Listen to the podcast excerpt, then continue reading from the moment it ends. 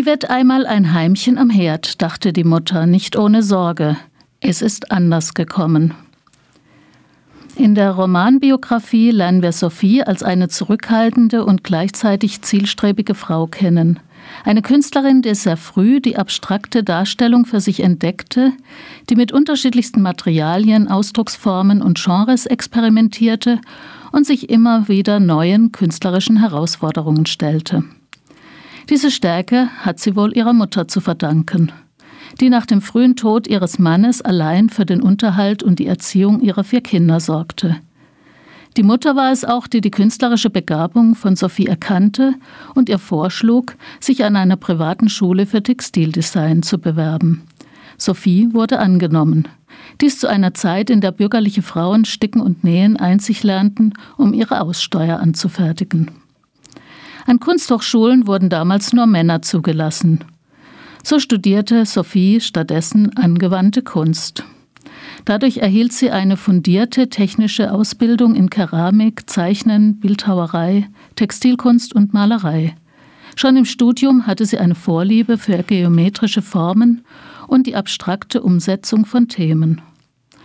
Nach dem Studium zog Sophie nach Zürich, wo sie sich mit kunstgewerblichen Produkten im modernen Design über Wasser hielt. An einer Ausstellung lernte sie Hans Arp kennen – neugierig geworden durch einen von ihm entworfenen Wandteppich und begeistert von seinen abstrakten Kompositionen, überwand sie ihre Schüchternheit und lud ihn zu sich ein, um ihm ihre Arbeiten zu zeigen. Hier lese ich ein kleines Stück. Die Unterschiede lagen nicht in den Intentionen, aber im Temperament. Ab war ein barocker Mensch mit ausschweifender Fantasie, mit Mut zu kühnen Bilderfindungen und gewagten Konstruktionen, ausgestattet mit einem raumgreifenden Ego. Sophie, eine kühle Mathematikerin, die sich der Vollkommenheit der Fläche und geometrischen Figuren verschrieben hatte. Soweit das Zitat. So fanden diese beiden unterschiedlichen Menschen zusammen. Es entstand eine äußerst produktive Zusammenarbeit und erst später eine lebenslange, wenn auch nicht einfache Liebesbeziehung.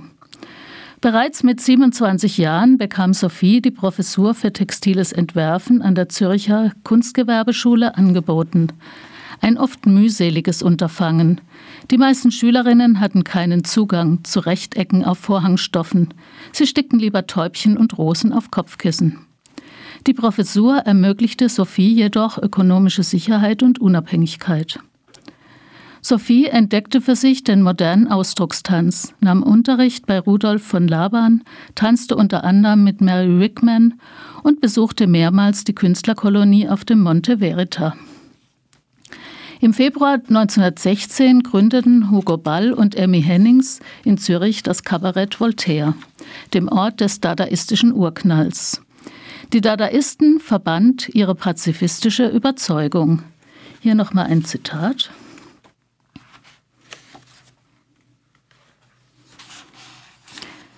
Gegen den Wahn und die Brutalität des, der Regierenden setzte man die Kunst als Kriegserklärung gegen den Krieg.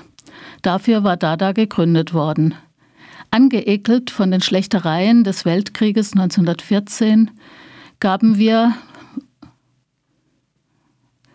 gaben wir uns in Zürich den schönen Künsten hin.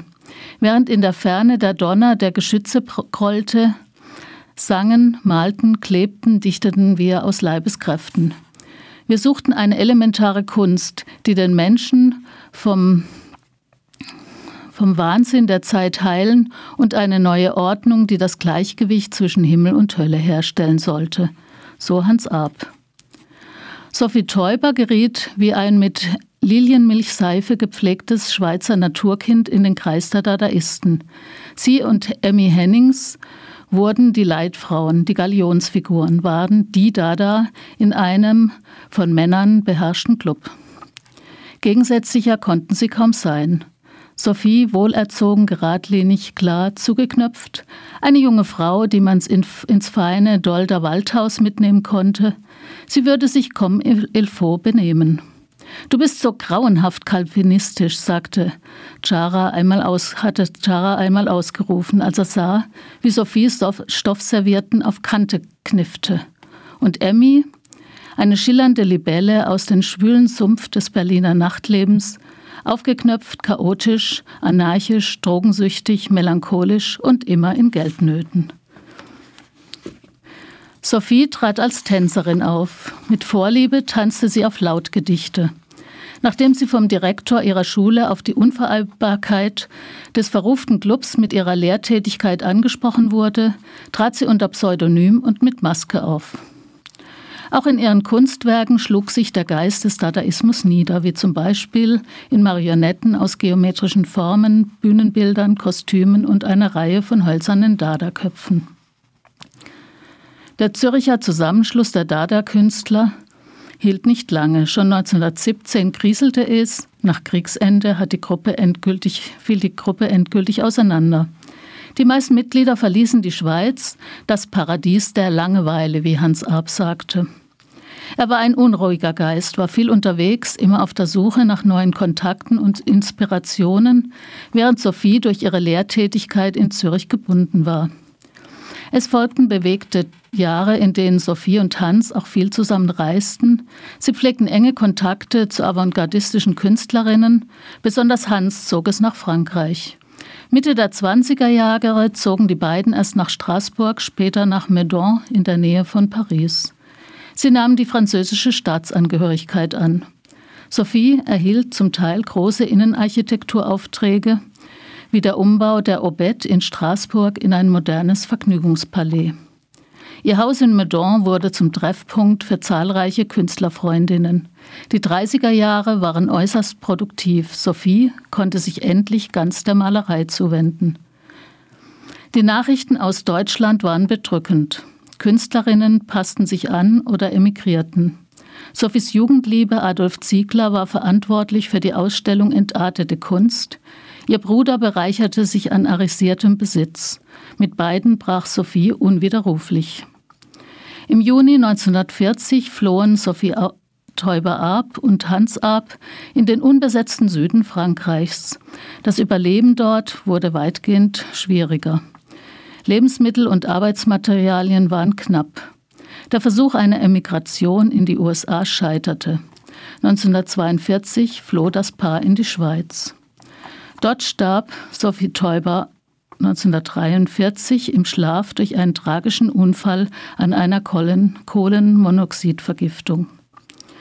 Wie viele geniale Frauen wurde Sophie Teuber-Arp lange im Schatten ihres Ehemanns wahrgenommen.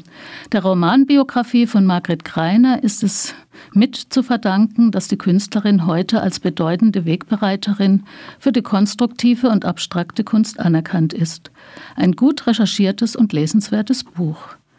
Margret Greiner, Sophie Teuber-Arp, Der Umriss der Stille, erschienen im Zykloge Verlag Basel 2018.